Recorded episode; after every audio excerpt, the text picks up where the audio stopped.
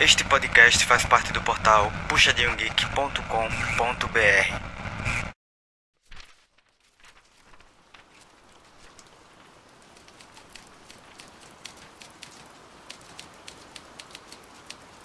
Os escritores lembram-se de tudo, Paul, especialmente dos sofrimentos.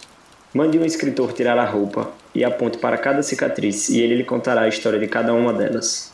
As maiores acabam virando livros, não amnésia. Para ser um escritor, é preciso ter um pouco de talento, mas o único pré-requisito de verdade é a capacidade de lembrar a história de cada cicatriz.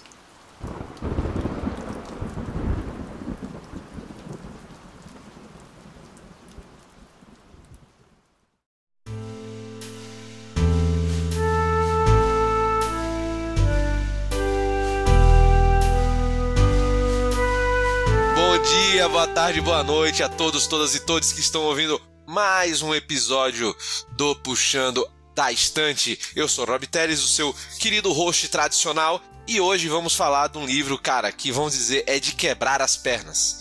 É de deixar você, vamos dizer assim, viciado de uma maneira maluca no sofrimento de uma pessoa. É assustador, mas ao mesmo tempo faz você refletir sobre muitos pontos, especialmente sobre algo que você não imaginaria sobre a escrita. Essa obra maravilhosa de Stephen King, Misery, que foi traduzida no Brasil com o título do filme Louco Obsessão, é, foi um sucesso na época e que em menos de um ano já teve seus direitos, como praticamente tudo do Stephen King, vendido para realizar um filme ou alguma série, né? No caso, já sendo fi lançado o filme, que ganhou o Oscar com a atuação da Anne Bates, né, fazendo justamente a nossa querida Annie. E agora vamos para quem indicou nosso livro, já apresentar os nossos queridos companheiros e companheiras que irão, né, discutir sobre escrita, sobre loucura, sobre fanatismo e sobre até a pressão de que nós sofremos no nosso trabalho e o que consequências físicas e psicológicas isso pode nos dar. Beleza?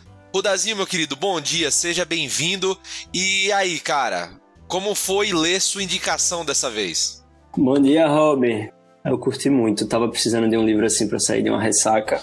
Tá, Gostei muito. Porra, que legal, cara. Que massa, um livro sobre tortura. Pô, gostoso pra sair de uma Eu ressaca. gosto, eu gosto de coisas esquisitas. Eu vou fazer o quê? Aí curti, inclusive vi o filme, terminei o livro e vi o filme no mesmo dia. Pô, mané, sabe? Aliás, gente, recomendo fazer os dois. Eu queria ter feito, visto o filme, eu botei várias vezes, tá na Amazon Prime, ganhou Oscar, né? Então. Mas aí, Rudá, o que é que você achou entre o filme e o livro? Como foi? Ah, o livro é superior. Eu achei que no filme ela é mais boazinha. No livro ela é muito, muito mais psicopata. É, que se. que, que ima- que imagina, né? Mas vamos pra ela que já também se manifestou e gosta dessas coisas um pouco mais violentas, um pouco mais gore. Eve, e aí? O que você achou? Esse livro tem sua pegada, cara. Pelo menos da- de primeira ordem. Então, por incrível que pareça, foi o, primeiro livro ficcional do Stephen King que eu li. Tava ali, né, empurrando com a barriga pra, pra ler. Finalmente fomos. E, na real, eu não tava muito afim de ler um gore agora. Mas é, esse livro até me surpreendeu. Mais do que eu, eu gostei mais dele do que eu achei que eu ia gostar logo que eu comecei a ler. E também curti bastante a, a questão das adaptações. Não li, não assisti o filme, mas eu dei uma pesquisada também por cima, viu? Queria, ver a, a caracterização, os atores, e achei bem legal. Boa. E você, Mamá? Você que curte mais outra vibe, geralmente, né? Mais uma vibe tal qual eu, também de fantasia, de alta fantasia, de outro tipo de, de literatura também. Cara, como foi pegar esse livro que é muito mais seco, que não tem muito, talvez, de espaço, né? Passa-se basicamente numa casa. Como foi essa leitura? Você gostou da história? Você gostou de como foi descrita? Conta mais. Nossa, eu me surpreendi muito, porque realmente eu não tava nada empolgada ler esse livro. eu, assim, já tava com aquela expectativa de, meu Deus, que é que eu tenho que ler isso. Tá, ok, né?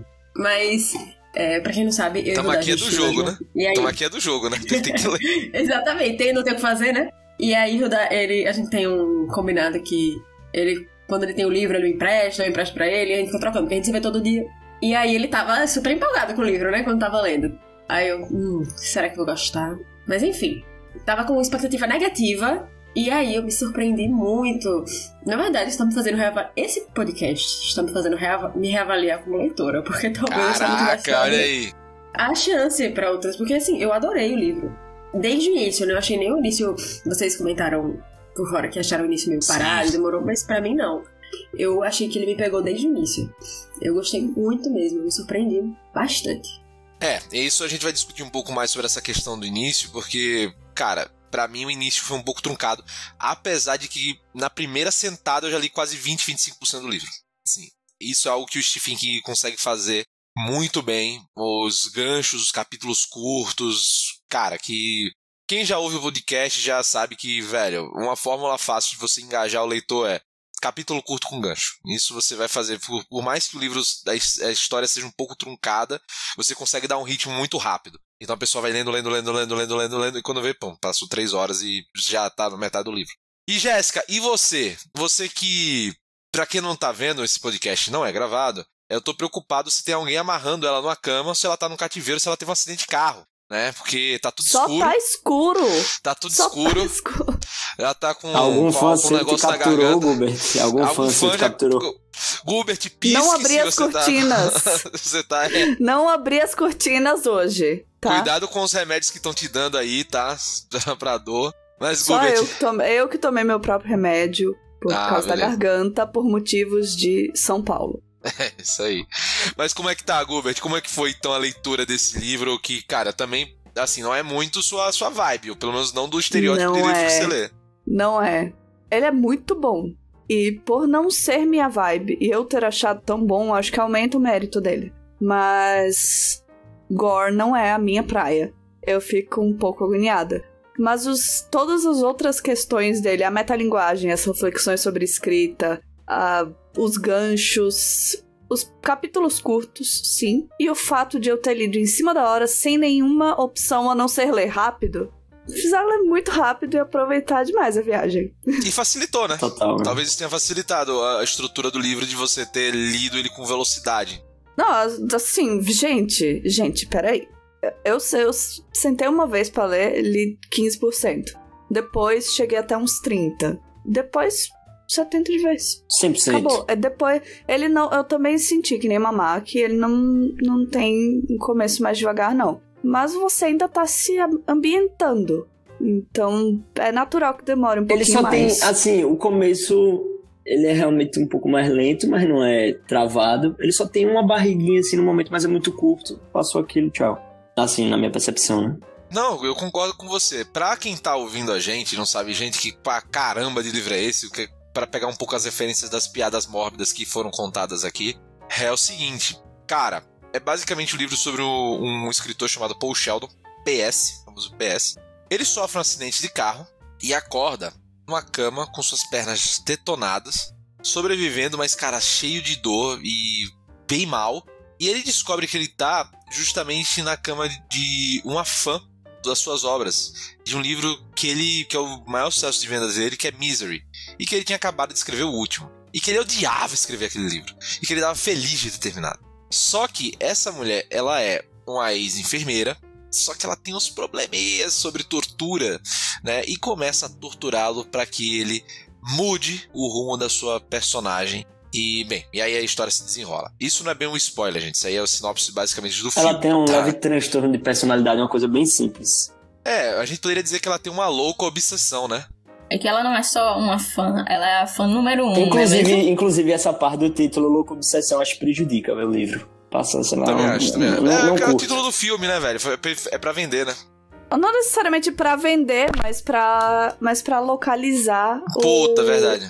Verdade. A pessoa que viu o filme, sabe? Sim, sim. A É, porque pessoa o nome que viu tem o nada a filme ver, né? procura Louca Obsessão livro, ela acha Misery Louca Obsessão. Total. Mas também a gente tem que lembrar que esse livro é de 87, né? E naquela época es- esses títulos eram super comuns, então. Não mudou muito a depender do que você veja aí de série. Breaking Bad, a química do mal, né? Por aí vai. Então, né? Temos isso. Mas assim, eu acho que basicamente essa é a história. E ela já. E aí, falando sobre o livro em si, eu acho que tem algumas coisas, né? Você já tinha tentado ler Stephen King antes ou não? Eu li Stephen King por motivo de redação, né, gente? O redator, ele precisa estar sempre se reinventando e sabendo como escrever. Então, temos Sobre a Escrita, que é um livro famosíssimo dele, e que é muito, muito bom, inclusive, eu recomendo. e que tem, acaba tendo uma conexão bem grande com, com Misery. Só que sobre a escrita não é um livro ficcional, é um livro um pouco mais técnico, em que ele fala sobre o processo criativo dele, é, sobre como escrever, sobre como criar é, histórias a partir de coisas absurdas. E em um momento ele sofre um acidente e a partir disso, ele meio que começa a criar a história de Misery, que seria um desenvolvimento do pós-acidente, né? Do, do, que seria uma ficção que ele criou ali, é, caso aquilo tudo que aconteceu com ele tivesse tomado outros rumos. É tanto que, se você ler os dois livros, você vê muitos paralelos entre ele e o próprio personagem do Paul Sheldon.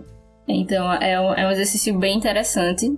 É, eu recomendo bastante essa leitura. Eu li também. E, e, é, e, tem momentos que é quase uma autobiografia que ele fala dele. Ele fala do casamento dele, do, dos problemas que ele teve com bebida. É um bom livro mesmo.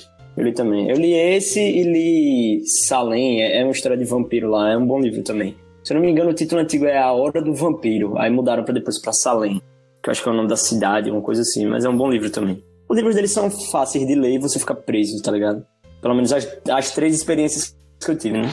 Eu acho que ele tem uma coisa que é melhor em relação a outros livros dele, e isso o nosso querido editor Lucas, acho que ele conseguiu trazer de maneira muito boa na discussão que a gente estava tendo sobre esse livro em outro momento, em outro, antes de outro podcast, do Puxadinho Geek, que é o seguinte, cara, o Stephen King ele tem um problema, ele é muito prolixo em alguns momentos, especialmente em obras gigantescas, como Under the Dome, It e por aí vai. Eu fui, eu fui, terminei esse livro encantado pela escrita, como foi feito, pelas sacadas, pela metalinguagem, é, e o, o Misery me entregou mais do que eu esperava. Acho que isso para todo mundo. Mas eu saí querendo ler outro livro deles, pô, até 400 páginas. Vou tentar ver se o Iluminado se encaixa nisso. Fui lá, pô, o Iluminado tem mais de 600. Putz, não, não é possível. Então não vou ler agora isso não, velho. Saca? Então assim, você pega qualquer livrinho do, do Stephen King, óbvio, ele tem livros menores, tem livros menores, mas cara, é um cara que escreve muito, escreve muito rápido. Tanto que tem um, tinha um boato, existia o boato de que o Stephen King, na verdade, contratava pessoas para escrever o livro dele, né? tinha essa também. Porque diziam que era impossível o cara escrever tanto e tão rápido. Né? E eu acho que isso, enfim, tem algumas coisas no Misery que a gente pode discutir depois que fala sobre escrita em geral. Que o, o Stephen King, depois da questão do alcoolismo dele, ele vira meio que nos livros dele, mostrando muito os problemas do álcool, né? Em Iluminado é isso, é um reflexo disso. No Misery, o Paul Sheldon, ele começa a ser produtivo porque ele também não tem acesso a drogas, né? Começa a ficar muito, muito produtivo. E ele fala, e no livro tem textualmente dizendo que é porque ele não estava consumindo álcool, etc. E no próprio Doutor Sono, que é a continuidade do Iluminado, também tem, tem sobre esses temas, né? É algo curioso, que é algo que ele realmente afetou muito a vida dele. Falando mais sobre o livro em si agora, eu achei um pouco truncado e eu quero compartilhar essa opinião com vocês para ver se vocês têm outra visão. Porque a história é simples. Em 20%, a história já estava dada.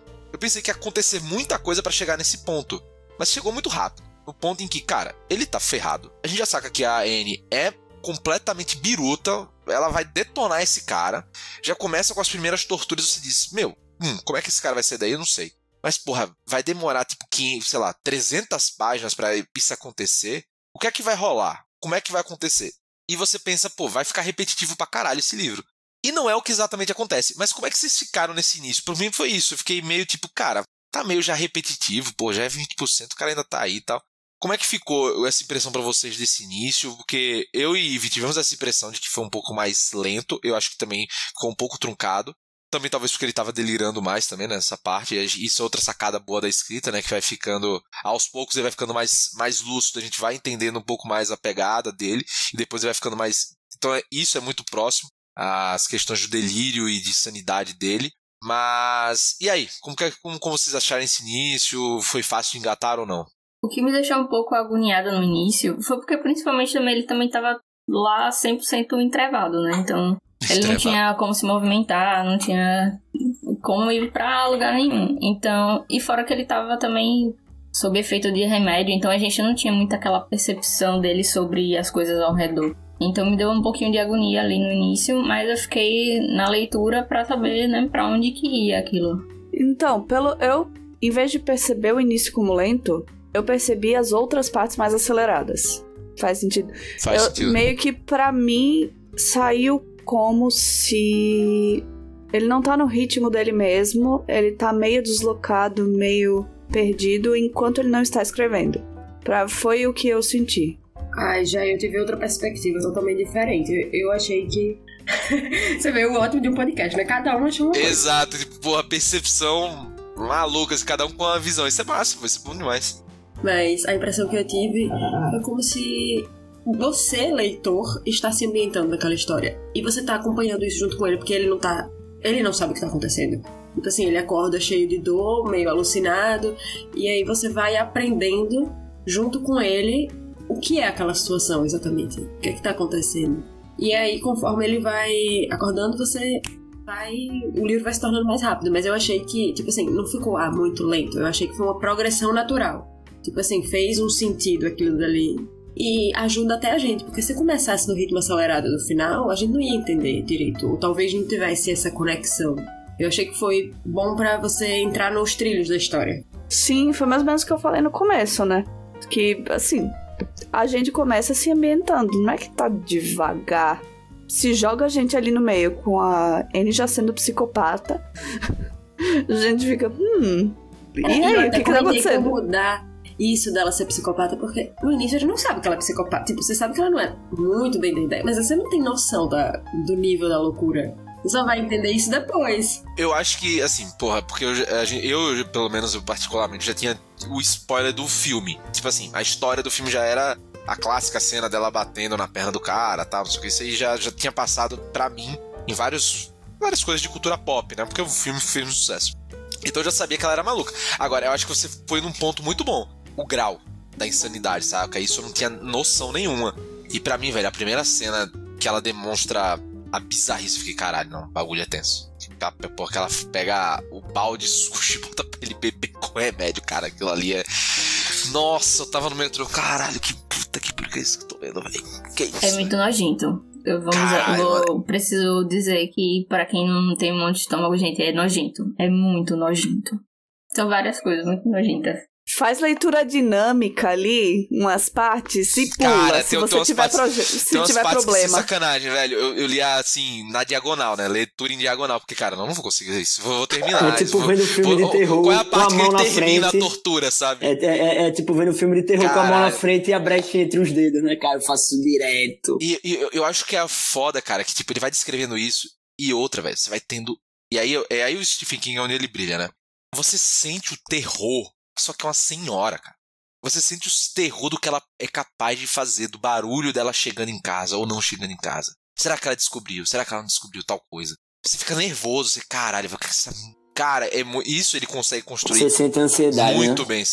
Nossa, todo você fica tenso. Você fica tenso, É o terror psicológico, né? Muito. E, e eu acho que a- o, o grau de imprevisibilidade que ele cria e a, porra, e a criatividade maligna, né, que tem, é muito foda, cara. É muito bom. É muito legal. Você Ele é, tenta ver o ele é jogo de um da com cuca outro, também, não é possível. Ele é doentio. vai imaginar essas coisas, né, velho? Em algum momento isso passou na minha cabeça. Eu falei, meu irmão, esse cara é doente. Não é possível. O que eu acho mais creepy é porque é justamente essa questão da aparência. É tipo, a mulher super dona de casa, uma A senhorinha que vive no sítio né, de boinhas com os bichinhos dela. É, e aí, tipo, ele começa a narrar e você fica, mano, o que tá acontecendo? Total. É, ele sempre narra que é uma mulher grande, forte, né, tipo, rel- relativamente forte, mas que já é uma senhora, que não é uma pessoa jovem, né, que já... É, eu, eu, eu li já sabendo que a Kathy Bates de 40 anos tinha interpretado Esse- o personagem. Então, Então eu visualizava é- como a Kathy Bates de total, 40 anos. total, total. Eu não, eu não me imaginava, tipo, ela sendo uma senhorinha, nem nada. Eu imaginava a Kathy Bates de 40 anos. Ah, não, eu não tava, eu não tava ligado, não. Mas ele, ele eu imaginava Stephen King. Pra mim era Stephen King durante o livro todo. Pra mim era ele. Eu vi o rosto dele toda hora. Não, é como eu já tinha visto também a imagem do filme, pra mim era a imagem do ator do filme, mas cara, Não, eu não tava ligado, não.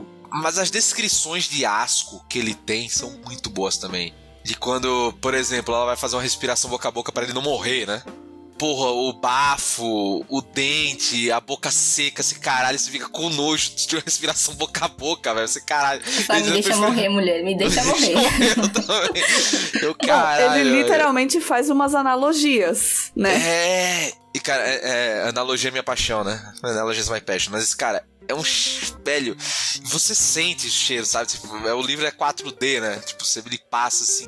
E, e é isso que eu acho foda do gore em si, né? Do, do, do livro. Não é só na parte mesmo de, pô, de você sentir a dor ou o nojo do sangue, mas o nojo até da descrição da respiração, do cheiro da pessoa, dela comendo sorvete quando tá numa crise. É um golpe bem feito, sabe? né? Não é, o, não é o golpe pelo golpe, tipo. É, é, bem feito. Você vê que ele não bota ali só pra impressionar, né? Sei lá, só pra você ficar escandalizado. Tudo tem um, um, um momento correto. E, tipo, você sente que a tensão vai crescendo, né? Tipo, cara, ela vai fazer uma doidice, ela vai fazer uma doidice, ela vai fazer uma doidice. Ela vai lá e faz. E outra coisa é justamente essa questão de, tipo, você pensar, será que ela vai fazer alguma coisa, será que ela não vai? Porque ela é muito instável. Do nada ela acorda, tipo, uma flor de amor, e você vai do nada ela quer descobrindo outras facetas também, né? Porque a depressão até então não tinha aparecido. Tipo, primeiro ela começa a mostrar o lado mais psicótico. E aí depois depressivo. E tem múltiplas coisas que podem aparecer ali e você ainda nem viu antes. Sim, e aquela questão dele, dele imaginando ela como personagem. Sabe? Sim. Ele fica imaginando ela como personagem. Ele, tá, eu já decifrei você. Você é minha personagem, você vai fazer isso. Ele consegue visualizar algumas coisas com muita exatidão e outras completamente diferentes. Ah, eu sou muito mais esperto do que você. E depois ele fica, nossa, ela é esperta também. Exa isso é direto, principalmente na parte da escrita, né? E é isso que eu acho legal, que ele fala como. E aí eu acho que ele mesmo se refletindo para si, né? Como escritor. E por isso, gente, você termina o livro dizendo, cara, tem que ler sobre a escrita. Tem jeito. Porque é, é muito. E esse livro, eu salvo engano, ou sobre a escrita de quando? Deixa eu pegar aqui para ver. Eu acho que é de 90. Acho que o sobre a escrita é de depois. 97, se eu não me engano. Ah, então é 10 anos antes. Então, assim, vamos dizer, esse, esse, esse é um prelúdio do sobre a escrita, dele refletindo sobre o processo da escrita, vamos dizer assim, né? E tem muito metalinguagem. Então, tipo, isso dá até mesmo da, da, da questão do público, que você não pode, como pode dizer, trapacear o seu público, porque ele sabe quando você tá trapaceando, né? E ele faz, ele faz isso direto, fala isso direto, né? Quando ele não é, quando ele tenta trapacear para dar o que ela quer pro, pra escrita, ela diz, não, isso aqui tá. Essa metalinguagem tornou ele um personagem muito mais interessante, porque você conhece ele mais intimamente porque ele tá conversando com você. E a, a forma como ele é meio irônico e ele tá numa situação de merda e ele fica pensando em coisas completamente aleatórias me fazia rir em muitos momentos. Eu fico, caramba. Sim, e ele maluco para dizer, vá se fuder, velho. Não, senhora, tudo bem. Sua puta que pariu, filha da. Essa dualidade, né? Da, do que ele pensa e o que ele faz. O que ele pensa e o que ele, ele quando faz. ele É, tipo, é tá bom. falando com ela, só que na cabeça dele. Ele, porque ele reverbaliza outra coisa, né? E aí ele fala que nem ela, tipo, coisas como cri-crizinha. É, você é um. Sim, exato. Ele, ele vai pegando a linguagem dela também no meu Deus. Só É coisinha, muito bom. só coisinha feia, só coisa feia. Sei o que e tal. É, é foda, velho. E, bicho, mas é, é, eu fico impressionado na questão de que. E aí eu acho que o, a sacada do Stephen King, que, porra, ele é mestre nisso também, né? Por isso que ele é um autor comercial muito bem sucedido, né? Que é, cara, ele sabe manipular as emoções das pessoas e quando fazer. Então, o- uma, uma, imagem que veio pra mim no livro muito é de montanha russa. O livro é uma montanha russa, ele sabe muito bem brincar com esses.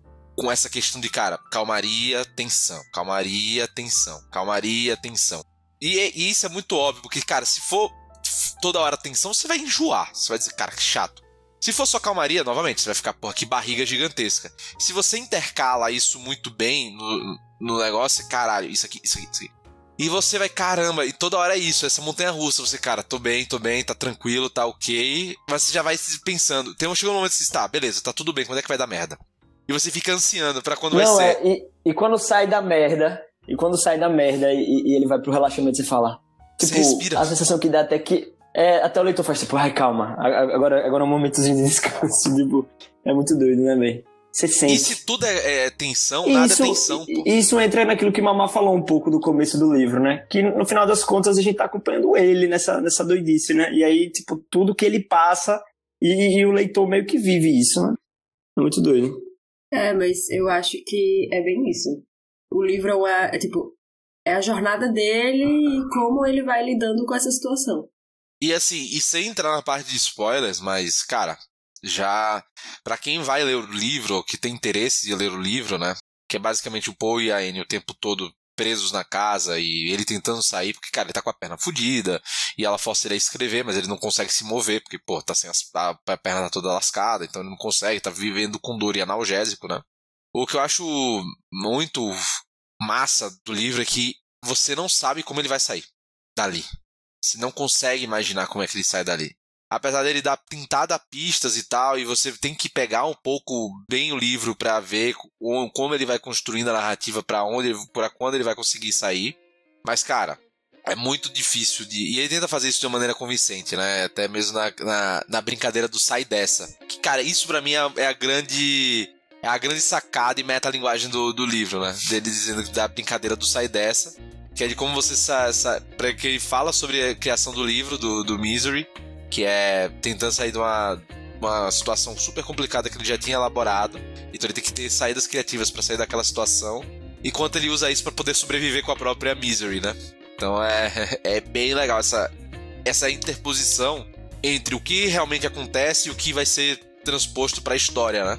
E como ele diz, até a história dele, desse último livro do Misery é o mais dark, porque obviamente da situação que ele estava tendo, né? E o que, é que vocês acharam dessa, dessa, dessa questão do sai dessa e, da, e, da, e das, dessas metalinguagens que ele próprio pô, começa a pôr no livro?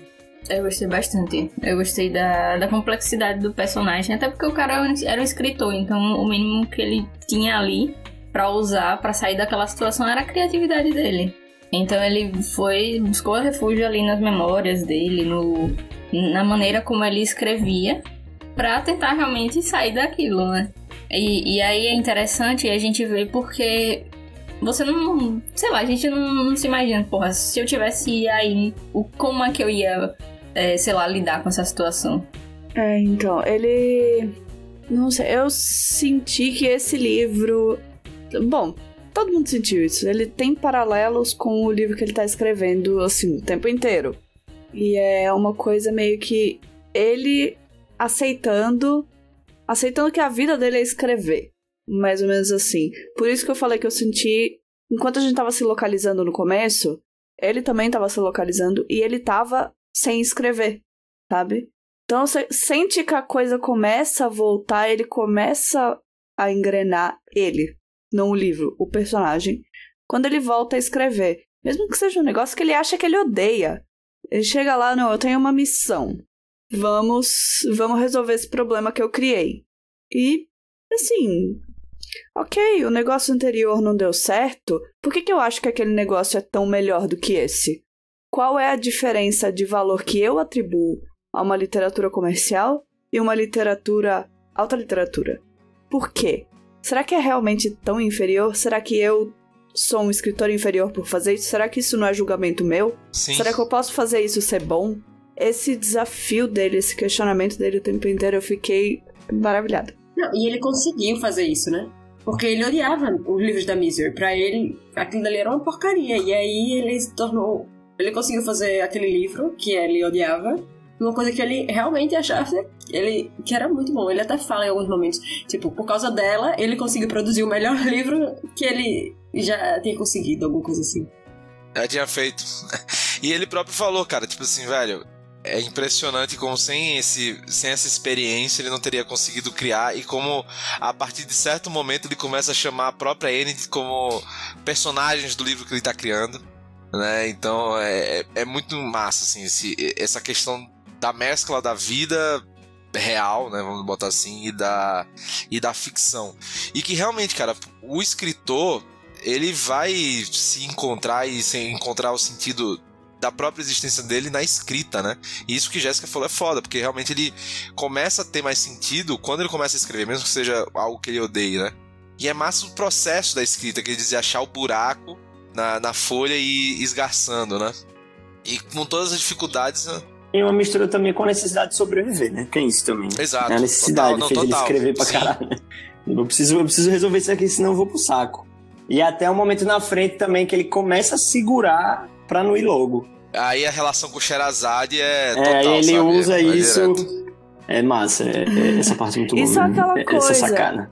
Ele pega, tipo, a fã obcecada como vilã, tipo, como se o sucesso às vezes fosse um vilão, sabe? Você sabe que tem pessoas contando com você, pessoas que não querem se desprender daquele universo que você criou e que vão ficar muito bravas caso você encerre esse universo de forma finita, de verdade, tipo, matando seu protagonista. Não sei, ele, ele compara meio que esse sucesso estrondoso a uma prisão, a um cativeiro. Tipo, eu tô preso a esse personagem, a essa fórmula, a esse modelo. Mas aí, tipo, é como se fosse uma jornada de um escritor percebendo que ele é muito bom no que ele faz. sei lá. Não, e além disso, pô, eu acho que não só na parte de, de ele perceber que ele é bom no que ele faz, mas eu acho que também tem. E eu acho que a analogia é ótima que ele utiliza da, da prisão e da tortura que às vezes o, o mercado, até mesmo os fãs, fazem com que o cara seja forçado a fazer. E como ele se sente, né? Obviamente ali, de uma maneira um pouco exagerada. Mas como ele se sente com a questão do. Cara, da pressão, velho, de você ter que fazer. Então eu fico pensando, porra, no George Martin, né? Tá, que tá demorando vários tempos para lançar o sexto livro do Game of Thrones, ou, ou até mesmo o Patrick Rothfuss, né, do Nome dos Ventos, que tá até hoje sem lançar o, o Lord of Stone, mas o dele é um pouco mais complexo, né, a questão também com a editora. Mas, cara, essas pressões que você vai tendo.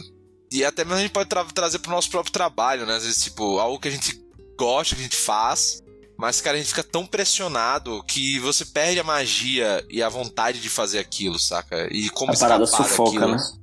Exato. E aí vem a questão, aquilo ali, ao mesmo tempo, é uma situação em que é o que o mantém vivo, né? A Anne foi o que deixou ele vivo, que, que manter, manter ele vivo e que tirava, às vezes, a, as dores dele, né, também. Então, como escapar dessa situação, sabe? Então é, é muito maluco, né? Outra coisa interessante que eu achei nesse, nessa parte é que ela não queria só que, que ele ressuscitasse a Misery. Sim. Ela queria uma boa história. Ela era uma boa leitora e queria uma boa história que fizesse sentido. É, que não fosse um, um Deus Ex Machina assim do nada. Puf, morreu. Agora voltou. E ela cobrava isso dele. E aí eu acredito que isso também tenha ajudado ele nesse processo para ele construir um, uma boa história. Total, e, e cara, e, eu acho que a boa sacada dele também, pô, a, a, sacada de que a abelha, e no século XIX, tipo, a questão da alergia e da pessoa, e, que depois a grande vilã do livro é a deusa abelha, sabe? Do. Da, umas viagens meio, né, meio malucas, sabe? Tipo, Agora, é... eu vou confessar um negócio para vocês. Esse momento aí, que, tipo, é interessante toda essa discussão e tal, mas aqueles capítulos lá que é o livro que ele tá escrevendo, eu confesso que eu achei meio chato, velho. Tipo, tem uma parte que eu li meio mal da caralho, porque eu. Não, na verdade. Ele, ele... é pra ser uma sátira dele mesmo, ele é, é pra ser exato, chato. Exato, acho e que aí esse aquela... é o lance. Aí é aquela parada assim, tipo, tem coisa que eu nem lembro direito, porque eu queria voltar o que ia acontecer com ele, tá ligado? Eu não tava muito interessado naquilo, não. Eu achei meio chato, ainda tem a parada das letras, que quando. Nossa, é, isso me incomodou, mas acho que era pra incomodar mais, mesmo, pra ver a dificuldade dele. É, quando cai mais, você fica, meu Deus, véio, que saco, eu quero passar dessa merda que aqui. Saco, saco. Puta que pariu. Exato. É, tem trechos, né, gente, do, do Misery, né? Do... A minha barriga do livro é essa, só que é, realmente é pouco, né? Mas é meio chato essa parte. Pra mim também, foi a única parte chata. Foi assim, que. Eu acho que quebrou totalmente o ritmo. A leitura tava no ritmo, e aí do nada, aquelas uma de páginas sobre o livro, e tá, eu confesso que eu dei umas puladas. Eu não pulei, mas eu li pensando em outra coisa, é muito provavelmente.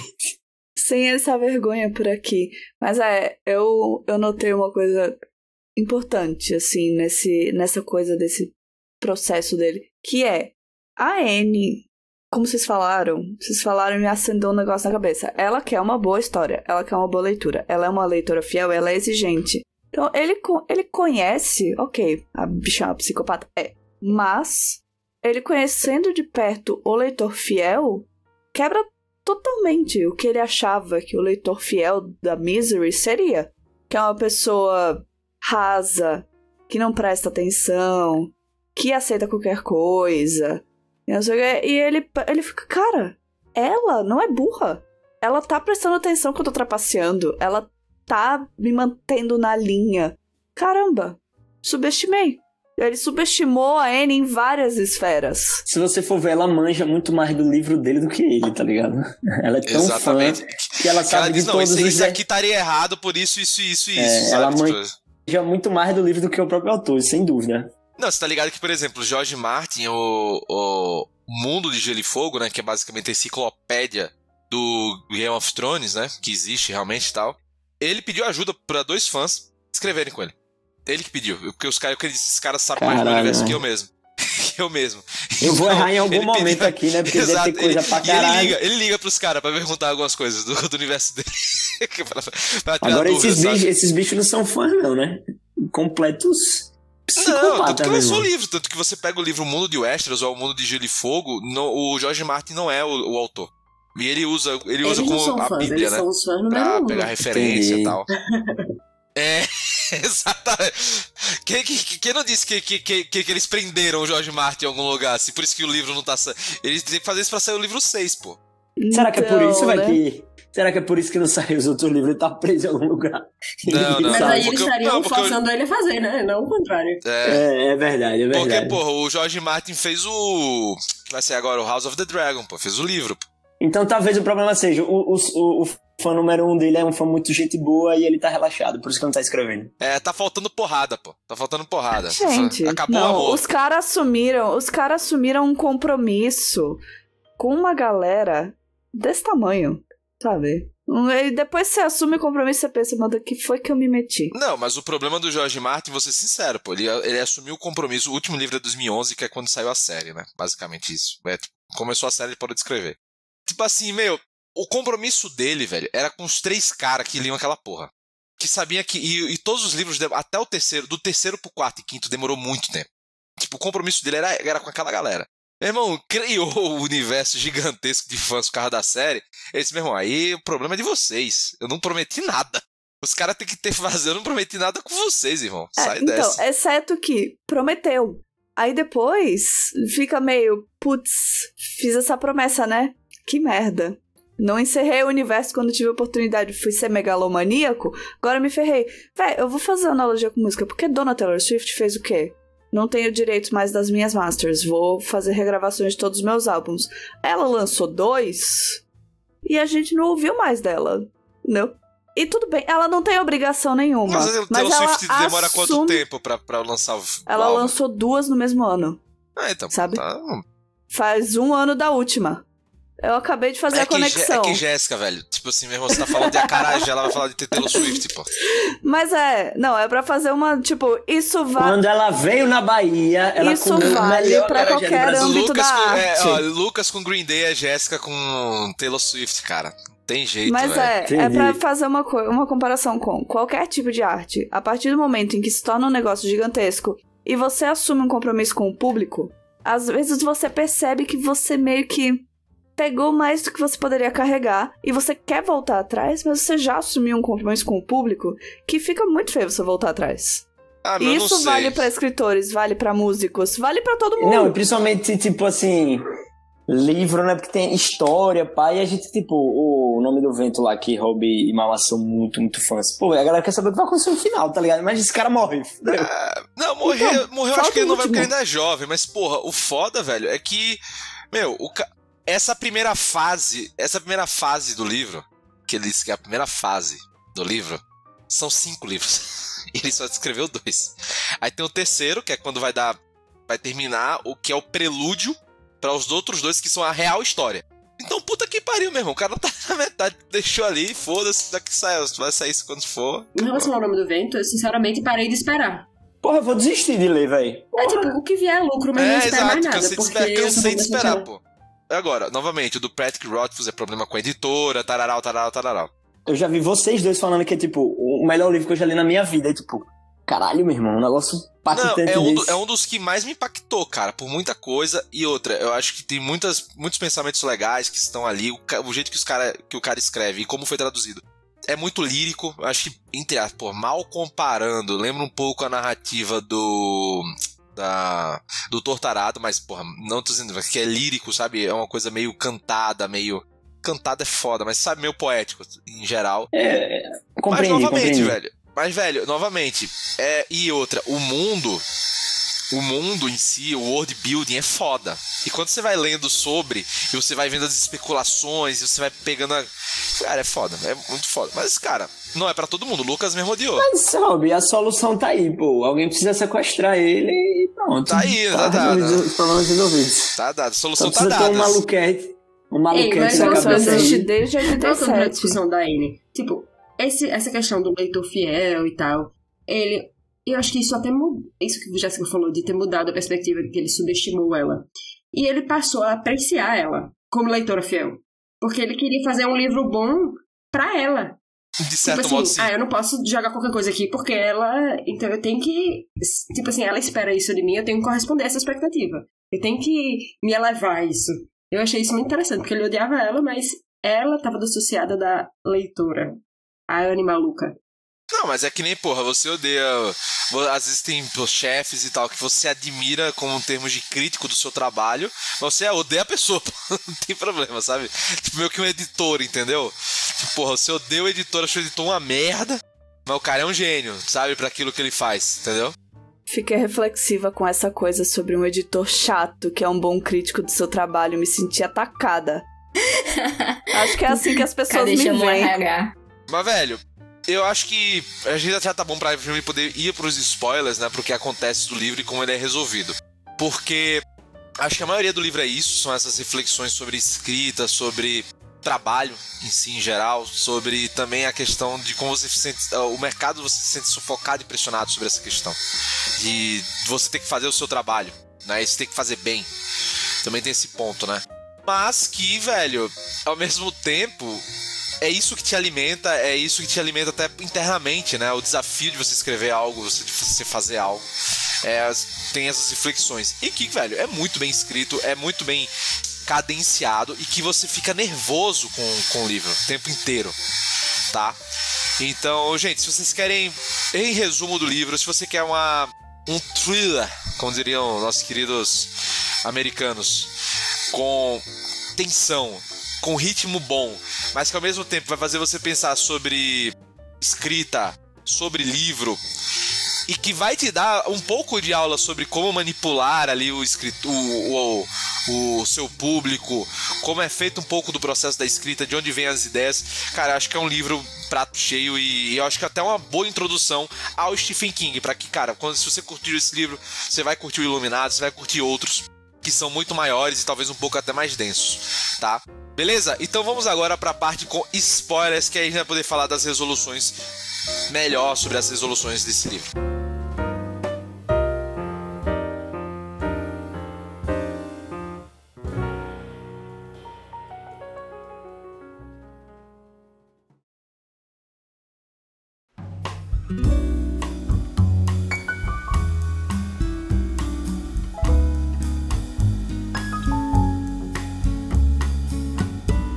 Sobre os spoilers agora, gente.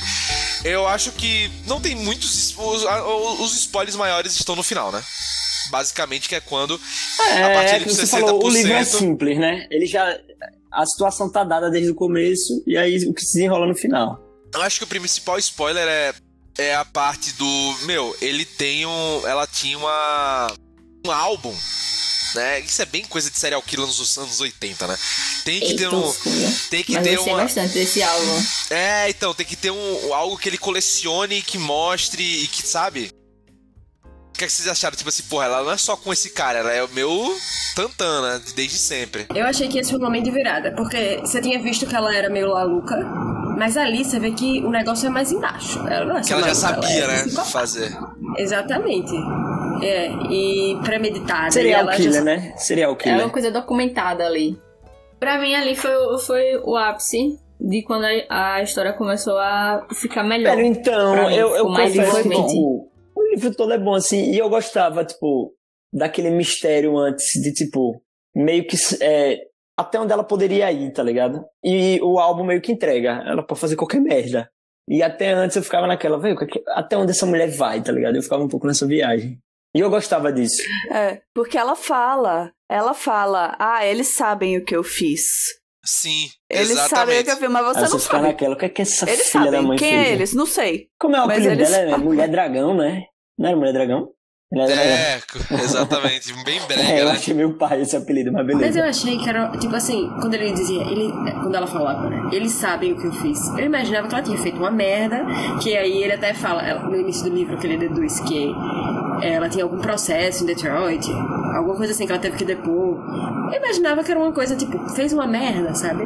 Mas aquele livro muda completamente a sua expectativa original. Tipo assim, ela não fez uma merda, ela é uma serial killer.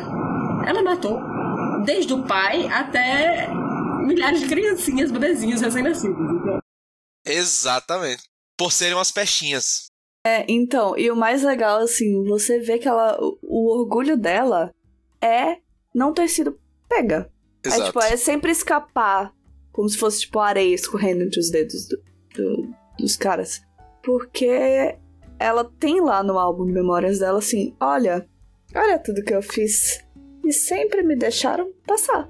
Ninguém associou- Exatamente, Ninguém exatamente. associou comigo. Meu Deus, vocês são tão bobinhos. Eu, eu acho que esse- essa é a pegada, Jéssica. Exatamente isso, velho. E acho que isso é o assustador também, né? Aí que ele percebe de vez que ele tá subestimando essa mulher. Não, e, e eu, não, eu não sei, eu não sou pesquisador da área, não, mas eu já ouvi dizer que muito serial killer gosta de, de alguma maneira, ter uma, é, ter uma lembrança do crime pra meio que ter, ela, de alguma maneira, contato com o que ele já fez. É, é como se fosse um troféu. É, É um esse ponto, troféu. troféuzinho. Que é uma maneira de relembrar, cara, né? O que não é, aconteceu, sei lá. Não sou serial killer, não entendo.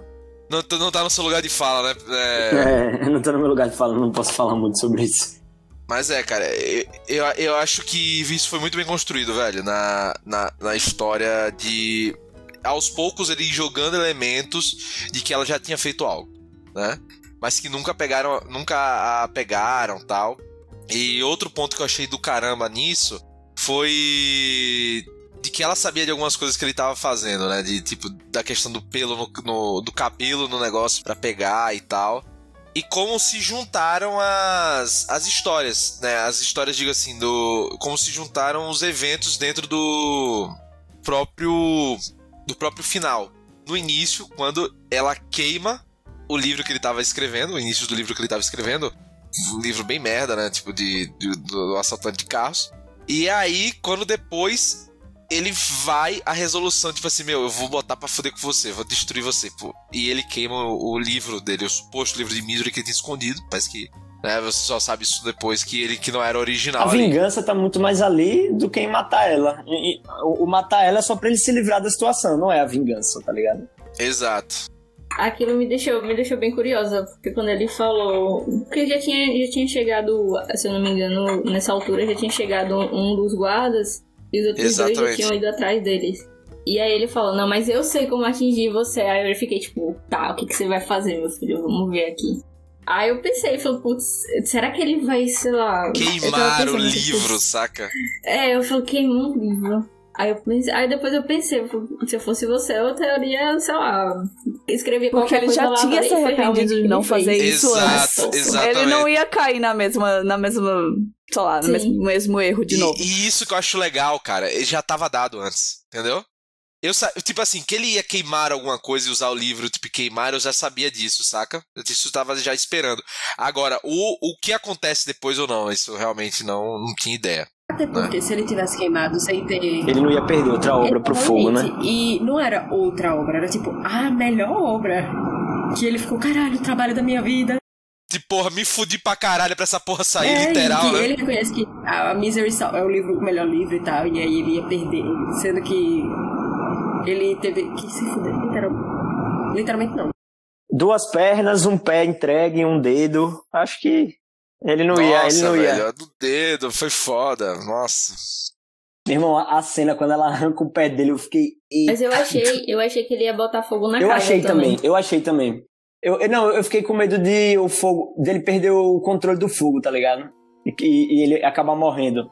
Eu achei que isso poderia ter acontecido. Porque lá no começo, lá no começo, meio que fiquei com a sensação de que ele queria que a casa tivesse pegado fogo. Sim, Ele fala isso? Não, não lembro. Ele- eu fiquei com a sensação de que ele queria que o fogo tivesse engolido ele e a Anne também. Então, de repente, esse fosse o plano dele. Mas E não. foi legal também ele ter usado a máquina de escrever pra matar ela. Foi legal. Ele era puto com aquela porra.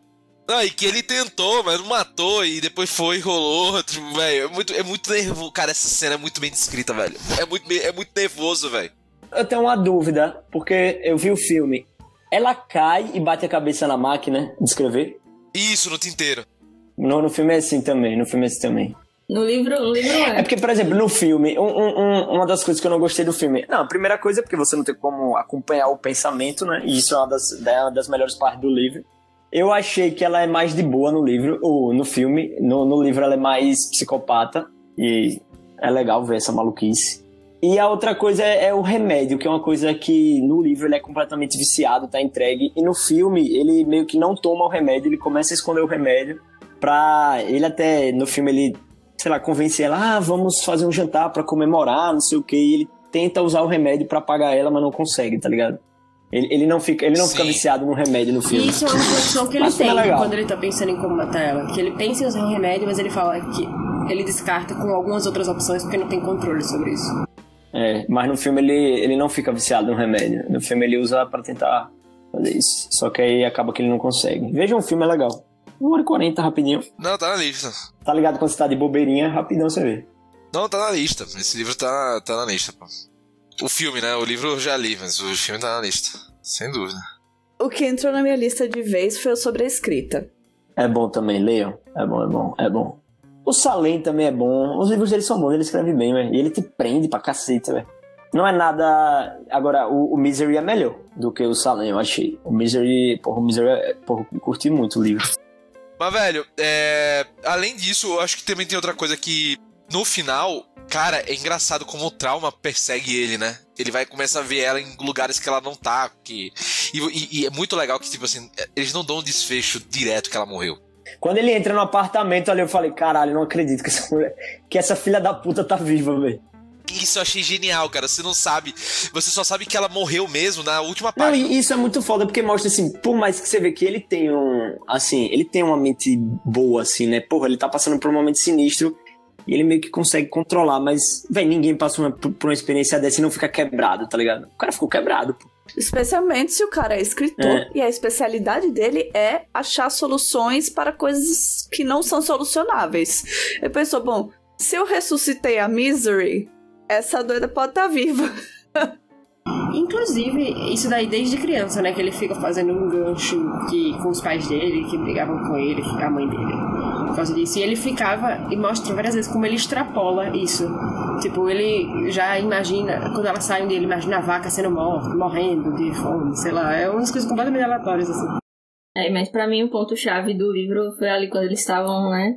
Naquele momento que ele foi queimar o livro. É, exatamente. Ele falou, tipo, ah, sua buraca do caralho. Eu fiquei, mano, que que não poderia ter escolhido um termo melhor, assim. Você passa o livro inteiro, meu irmão, manda essa mulher pra casa do caralho, manda se arrombar, sei lá, porque é alguma maneira de tentar atacar, né? Só que ele foi mais esperto. E, não, e... de repente ela podia lavar a boca dele com sabão. Muito bom. É melhor não arriscar. Exatamente. Literalmente, né? Ai, mas eu ficava pensando isso, eu sabia, é, eu meu Deus, se fosse no lugar dele, eu não ia conseguir lidar dessa forma. Eu ia tentar, tipo, mostrar a realidade, sabe? Principalmente no início, quando você não sabe que é psicopata. Tipo, mas e aí, por que você não leva pro hospital? Tipo, dava uma sugestão, falava alguma coisa assim. Mas de fato, a forma dele foi mais inteligente. É. é, na verdade, é uma maneira. É uma maneira de sobreviver, né? Ele tá tentando sobreviver ali. É. Ele percebe. Ele entrou logo. na loucura dela, ele ficou participando da, da fantasia. Ele jogou o jogo, né? Ele dançou a dança. Não, muito. Cara, e assim, eu acho do caralho, velho. Simplesmente. O livro foi muito bom. Eu tava. Eu comecei com uma nota, terminei com outra, e a discussão tá me fazendo pensar em outra. Porque é muito excelente, velho. É, é, eu, eu acho que o livro ele, ele cresce com o tempo. Porque ele é mais do que só a beste, besteirinha de um livro de tortura agora, entendeu? Que você começa a pensar outras outras reflexões, começa a pensar em várias coisas, em vários termos. Eu acho que o livro tem algumas coisas datadas, tá? Acho que isso não pode passar em branco, como, porra, a questão de culturas não brancas e não, e não ocidentais, quando ele vai tentar retratar a parte da colonização ali do século XIX, com a questão de misery, alguns preconceitozinhos que acabam saindo ali, que hoje talvez não, não coubessem. Tá, mas isso é mais pentelhagem minha do que qualquer coisa, ou mais exigência minha hoje, talvez, do, da visão que eu tenho sobre o, sobre o mundo. Mas, nada que mate o livro em si. Eu também tinha medo de. Eu não sei vocês, meninas, o que, é que vocês acharam, tipo, se ele reforça, ou se ele cria, ou se ele. Enfim, na questão do, do tropo da mulher louca, né? Como é que fica nisso? O que é que vocês acharam? Tipo, vocês acham que. Enfim, É algum problema com o livro nisso? Sentiram isso como um problema Não, do livro? Não. assim, porque ela realmente é louca. Não é uma- ela não é uma namorada que ele tá retratando como louca. Ela é uma pessoa, uma serial killer. Então não, não identifiquei nada. É, então, no máximo a expressão dragão ser usada pra descrever uma mulher que não é tradicionalmente atraente, mas aí eu já tô problematizando, assim, procurando onde problematizar. Não, mas aí no caso não é dele, né? Ele, ele, na, na verdade ele demonstra como amigo faz, tá ligado? Não é ele. Exatamente. E se a gente, e se a gente for julgar um autor pra cada vez que um personagem dele faz merda, especialmente um autor de terror, a gente vai ficar aqui pra sempre. Então, é, ele falou também sobre isso e sobre a escrita. Porque muitas pessoas criticam os personagens deles. Mas, gente, tem uns personagens, às vezes, que precisam ser Exatamente. Isso não tira o mérito de quem escreveu. Especialmente se você tiver um distanciamento de décadas. Criticar isso, tipo. É, não, é isso, né? Não, é, as histórias precisam ter gente que faz merda, pô. Senão não tem história. Senão é uma vida tranquila e legal e aí ninguém quer ler. Vamos falar a verdade. Exato. Gente, até Evelyn Hugo. Até Evelyn Hugo. A gente. A gente pensou, nossa, esse personagem é arrombado, né? Nossa, essa personagem que eu amo teve uma atitude arrombada, né? E enquanto isso no TikTok ou no Twitter ou sei lá, as pessoas. Meu Deus, esse personagem cometeu um erro. Eu vou cancelar esse livro. É, e de vida sem graça, já, já basta nossa, pô. Aí eu vou pegar um livro sem graça. Eu tenho que pegar um livro que, que a galera faz maluquice, mas é verdade. Tá ligado? Eu acho que a gente comentou isso no, no outro de Taylor Jenkins Reid, velho, lá do. Malibu renasce. No Malibu, é, no Malibu. Tem aquelas tretas de relacionamento e pá. Aí, ninguém vai gostar de uma história de, de romance, até com uma coisa simples, onde o casal é perfeito e, nin- e ninguém comete um erro. Porque isso não tem graça, Não, pô. exato. Não tem graça, alguém tem que fazer uma merda. Mas é isso, gente. Vamos encaminhando para as considerações finais e para as notas, então. Vamos. Rudá, você que já começou aí falando e já indicando o livro, qual nota você dá pra Misery Louco Obsessão? Eu olhei aqui no Scooby e eu tinha dado 4,5. Mas eu acho que eu vou dar 4.8, porque aquela parte ali do. Porra, 4 pontos, você tá de sacanagem 5 logo, porra, 4.8. 4.8. Eu só dei 4.75 É porque eu realmente achei chato, velho. A parte do livro lá, eu fiquei entediado. É, não sei. Porra, 4.8, deixa eu Dá 4.5, é. Deixa eu dar. Vai, 4.5 então, vá. Mas eu gostei muito, eu gostei muito do livro. Como manipular Rudá. Mais fácil do mundo. Foi cinco mesmo? Fechou no cinco? Não, é 4.5. 4.5. Cincão? Se você- Ah. Agora, se você der dois- mais dois minutos aí, ele pensando, Eu sempre, faz eu, eu não tenho muito problema. Por exemplo, o que Mamá falou no começo do, do podcast, sobre a parada da gente ir, tipo, porra, aqui- aquilo foi um bom ponto, velho. Por isso que eu queria aumentar minha nota. Eu nem sei o que foi que eu falei que você tá se referindo aí. Que, que a gente tava discutindo sobre o começo do livro ser lento, tá ligado? E aí você falou, você deu aquela perspectiva de, tipo, da gente entendendo junto com ele o que é que tá acontecendo, e isso eu achei bem foda. Depois que você falou, meio que clareou na minha cabeça.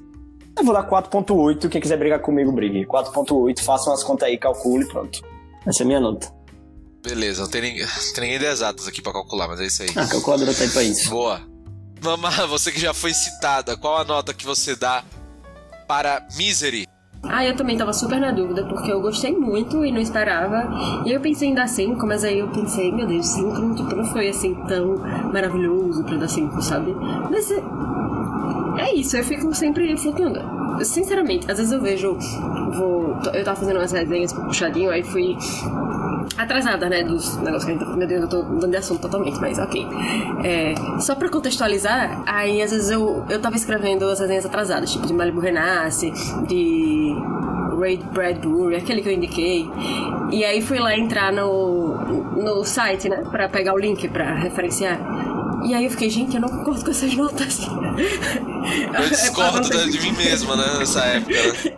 Exatamente, então, sinceramente, acho que nota pra mim é uma coisa meio subjetiva, porque acho que a maioria das notas que eu dei aqui eu discordo no futuro, então eu vou dar 5, porque eu gostei muito e daqui a pouco provavelmente eu vou achar que não merecia 5, mas é isso.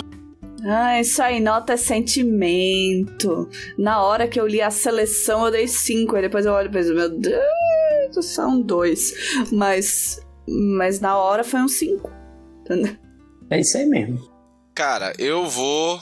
Eu vou, vou antes da, do pessoal, acho que já foram três, eu vou dar o meu, o meu eu vou dar 4,5, eu ia dar 4, mas eu acho que ele é um pouco acima, né? Ele é um pouco acima do, do que eu esperava, tipo, Eu pensei em dar 3,5, depois fui pra 4, agora já tô com 4,5. Porque eu acho que é um filme, é um filme, é um livro muito bom. Acho que também é muito cinematográfico, de certo modo. Mas é 4,5, cara. Tá bom, tá bom. Acho que também não é um livro perfeito. Acho que tem coisas que, enfim, poderiam ser melhor aprofundadas, melhor explicadas. Acho que também não é a intenção do, do autor no livro. Mas acho um livro do caralho.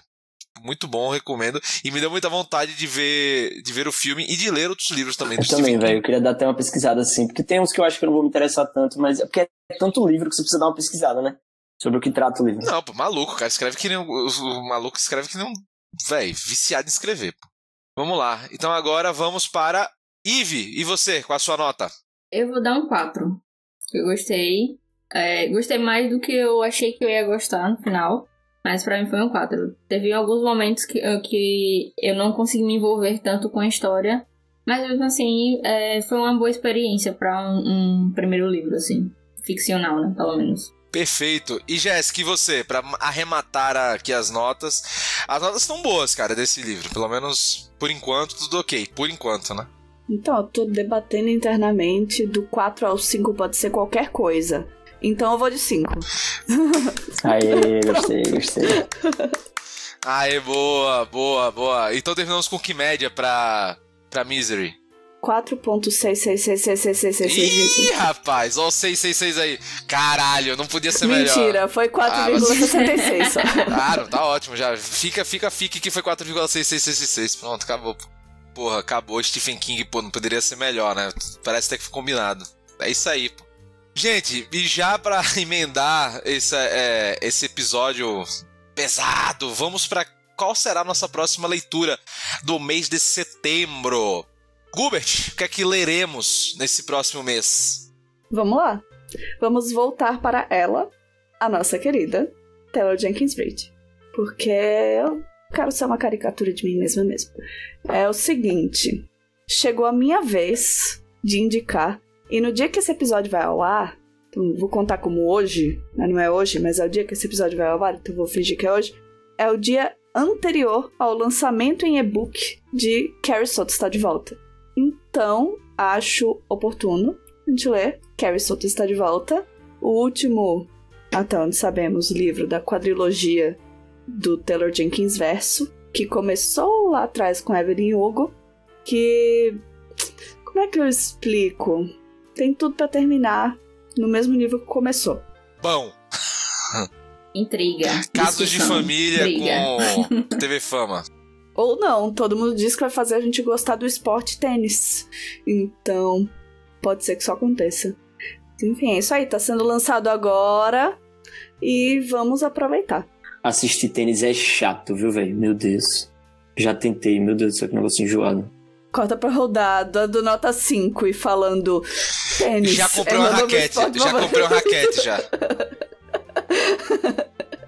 Ou então, Rudar começa o, o episódio assim, putz, velho, 3,5, tô pensando num 3,5 porque esse, esses negócios de tênis foram meio chatos. Aí a gente começa a falar, ele, meu irmão, eu vou comprar uma raquete. Já tô vendo aqui no Mercado Livre, pô, como é que é uma raquete, uma bola de tênis, quanto custa? Eu já joguei tênis, assim, nunca pratiquei o esporte, mas eu joguei uma vez, sei lá, na casa de praia, assim, é legal. Mas, meu irmão, assistir é muito chato. Você tá maluco, velho? Esporte calmo da porra. Eu só, você só ficou vendo os caras gemendo lá e não acontece nada, velho. Isso é doido. Não paciência, não. É, o jogo é isso, tá ligado? Uma onda, velho. Mas boa, mas boa, gente. Então, pô, tivemos um, um livro com excelente nota. Vamos ler um pré-lançamento da- do Taylor Jenkins Reid Verso. E, cara, o que mais poderíamos esperar desse episódio, não é mesmo?